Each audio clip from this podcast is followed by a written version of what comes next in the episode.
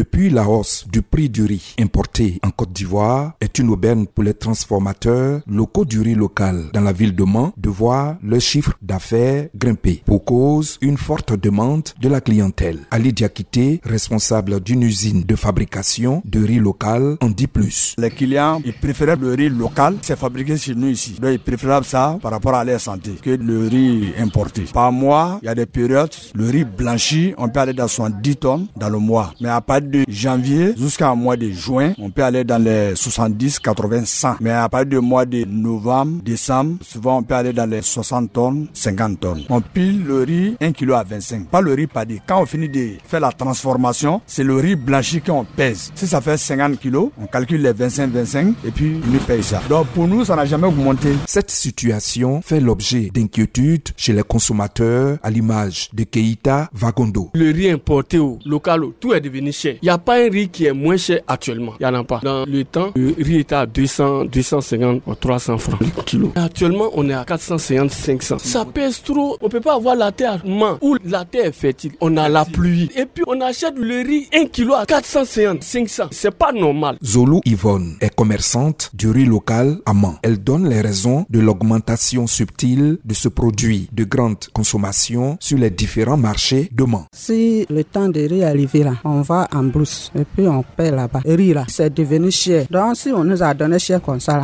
nous on envoie là, on gagne rien dedans. Quand nous on parle, on dit que plus d'un produit là c'est monté. Les le transport là est cher. Avant là c'était 1500 mais maintenant c'est 10 000. C'est à cause ça on vend ça maintenant à 450 le kilo. Avant là c'était 425. Il y a deux qualités encore. Le long parfumé, le kilo à 500. Pour valoriser le riz local et permettre aux Ivoiriens de moins consommer l'importé, Ali Diakité, ce responsable de l'usine de fabrication de riz local à Mans, lance un appel aux autorités compétentes.